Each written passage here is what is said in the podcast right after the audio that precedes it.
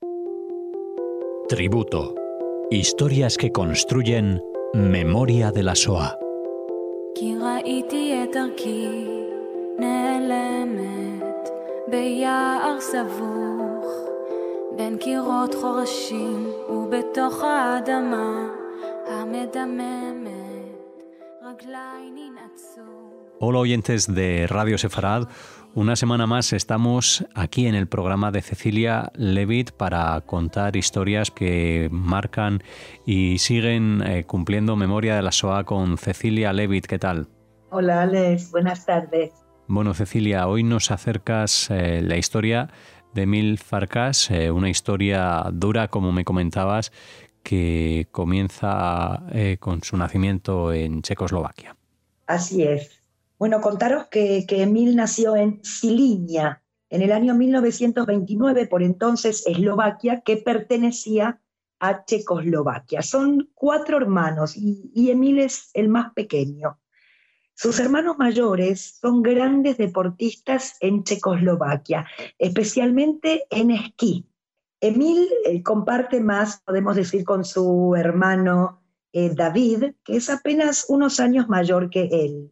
Además tiene una hermana ya casada que tiene una niña.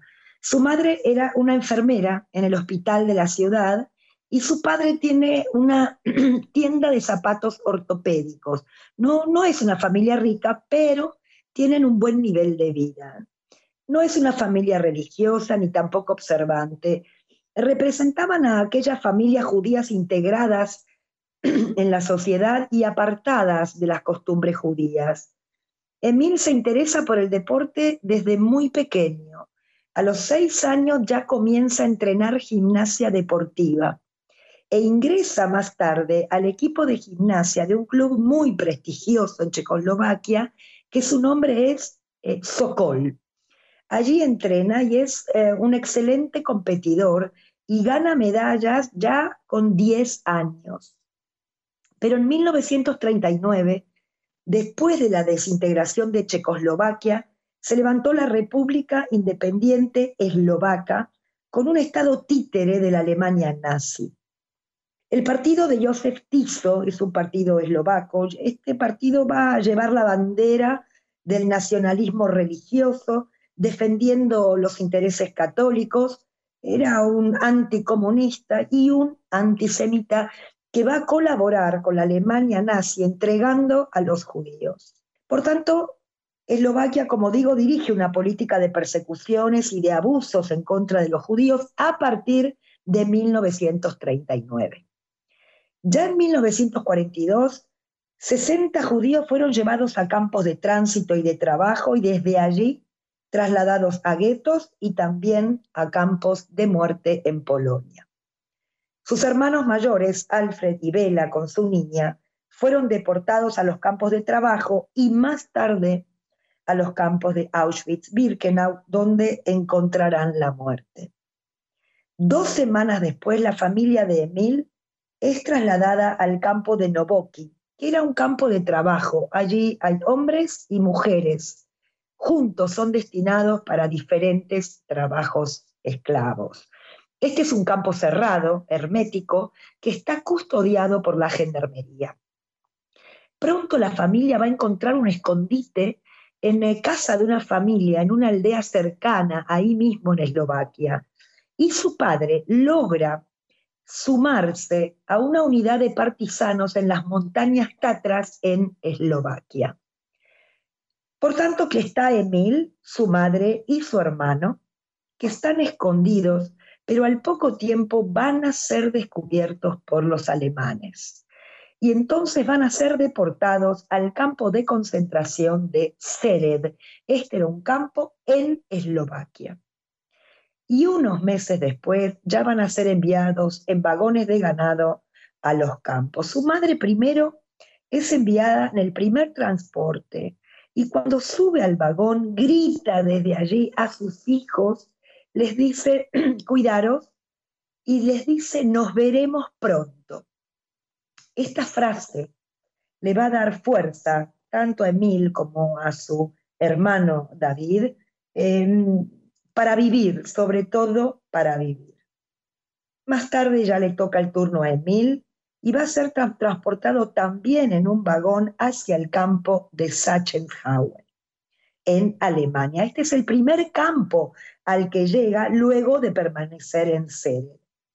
Las condiciones aquí son muy duras. Emil tiene apenas 14 años y en el campo todas las mañanas a las 5 de la mañana, Emil sale, se saca su uniforme, se higieniza con la nieve y hace ejercicio físico.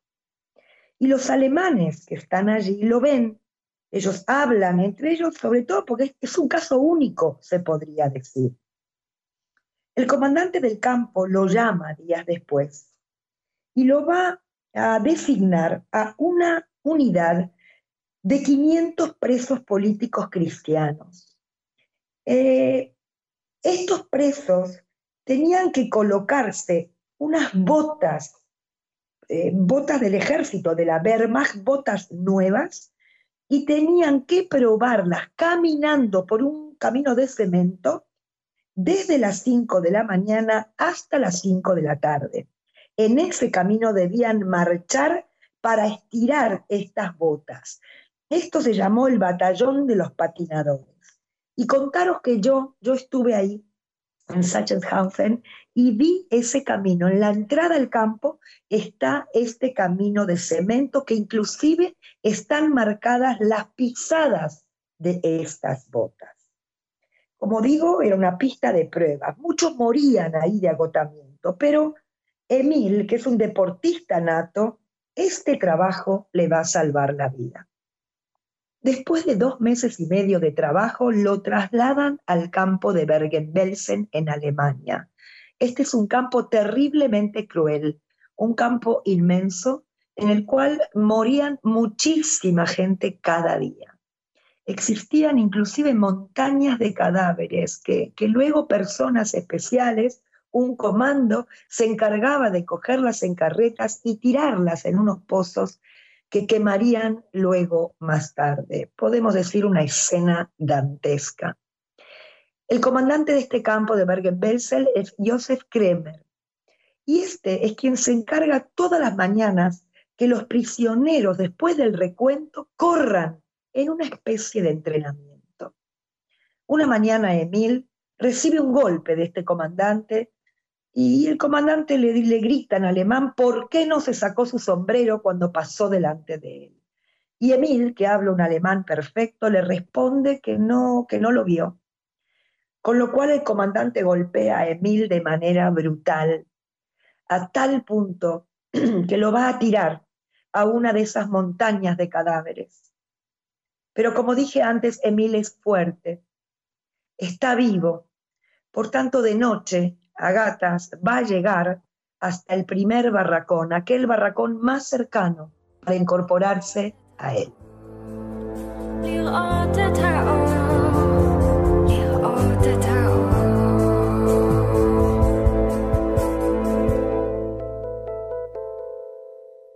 Después de este episodio, pasado un tiempo, nuevamente Emil es deportado a Dachau, también en Alemania. Es el tercer campo en el que Emil le toca estar.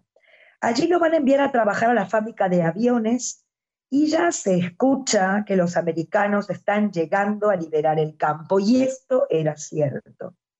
Emil está muy debilitado eh, y ahí en su barracón ve cuando llega un soldado americano, lo ve acercarse. Este soldado entra al barracón de Emil, lo observa, lo señala y en alemán le pregunta, ¿de dónde eres? Y Emil le dice, nací en Checoslovaquia. El soldado, inmediatamente le pregunta, ¿tú eres judío? Y Emil, casi muerto, le dice, sí, soy judío. Y el americano le va a contar, yo también soy judío. Este soldado levanta la mano y da una orden para que su jeep recoja a Emil. Y así Emil va a ser transportado a un campo americano. Este soldado lo lleva primero a un almacén donde hay camisetas, pantalones, eh, cepillos de dientes, jabón, shampoo, todo para Emil. Emil ahora se viste con un uniforme del ejército americano. Y luego lo va a llevar al salón comedor y le dice, ten cuidado, debes comer poco cada día, porque si no, puedes morir. Durante un mes y medio Emil permaneció allí. Y por supuesto que la comida le dio fuerza para recuperarse. Más tarde, Emil le explica al soldado que quiere regresar a su casa, que no sabe si sus padres y sus hermanos están con vida. Por tanto, este soldado americano cogió su jeep y lo lleva personalmente hasta Praga. Allí permanece en un hotel y Emil sale a recorrer la ciudad. Las calles están llenas, abarrotadas de gente. De pronto Emil ve tres mujeres y la del medio era su madre. Ambos están en shock, no pueden hablar, la, voz no, no sale de su garganta y luego estallaron en llanto. Y cuando ya recuperaron la calma, comenzaron a hablar. Emil le contó dónde había estado y su madre le cuenta que estuvo en Ravensbrück, un campo en Alemania, y que allí trabajó como enfermera en el hospital. No saben nada de su padre. Por tanto, Emil le dice a su madre que se quede ahí en Praga y que él viajaría a Silinia, a su casa para ver quién está con vida, quién regresó. Una semana tardará en llegar porque las vías de los trenes están bombardeadas. Por tanto, Emil debe ir a pie. Y cuando llega finalmente a su casa y golpea la puerta, un hombre alto lleno de medallas abre la puerta. Y era su padre. Emil se desvanece, cae al suelo y su padre le grita, no has venido hasta aquí para morir. Cuando Emil se recupera, le cuenta dónde estuvo, dónde está ahora su madre. Su padre luchó como partisano con los rusos en las montañas de Tatra, de Matra y de Fatra. Y desde allí luchó contra los alemanes y así salvó su vida. Por tanto, Emil se reúne con sus padres y al poco tiempo regresó su hermano David, su hermano Dasho, ese era el nombre. Su hermano David había sido liberado del campo de Sachsenhausen y sobrevivió a las marchas de la muerte. La familia se reúne. Ya en 1947, Emil estudia electrónica en Praga y ya en sus horas libres retoma esos entrenamientos eh, y regresa a este club prestigioso llamado Sokol. Como digo, que era un grupo de élite de gimnasia deportiva. Ahora Emil tiene 18 años. Y ya en 1949 Emil emigró a la tierra de Israel y también lo hicieron sus padres y su hermano. Y allí en Israel sirvió en el ejército israelí, en el Tzal, como técnico de aviones en la base de Tel Nov. Seguidamente fue instructor de paracaidistas y ya cuando se liberó del ejército comenzó a entrenar en diferentes clubes gimnasia deportiva. Retoma su carrera deportiva, participó en Olimpiadas nacionales e internacionales y ganó muchísimos premios. Fue miembro del equipo israelí de gimnasia y después, durante 40 años, coordinó la Escuela de Gimnasia Deportiva del Technion en Haifa. En 1956 ya se casó con Eva y tuvieron dos hijos, Amir y Ayelet. Hoy Emil tiene 93 años y vive en Israel. Contaros que en 2021 testificó en el juicio de Joseph Schuss, que era un guardia del campo de Sachsenhausen, y en ese juicio Emil Dice, sentí un alivio muy grande. ¿Cómo me puedo callar? Nunca podrían callarme. La Shoah es algo que no se puede olvidar, prohibido olvidar.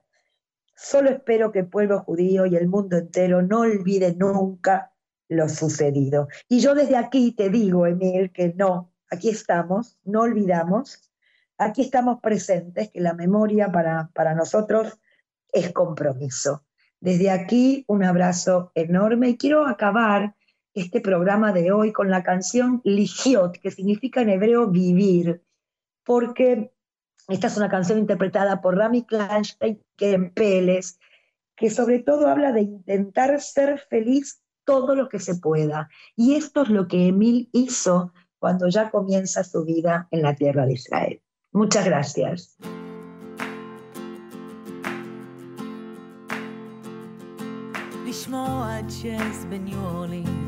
לגור שנתיים בפריז.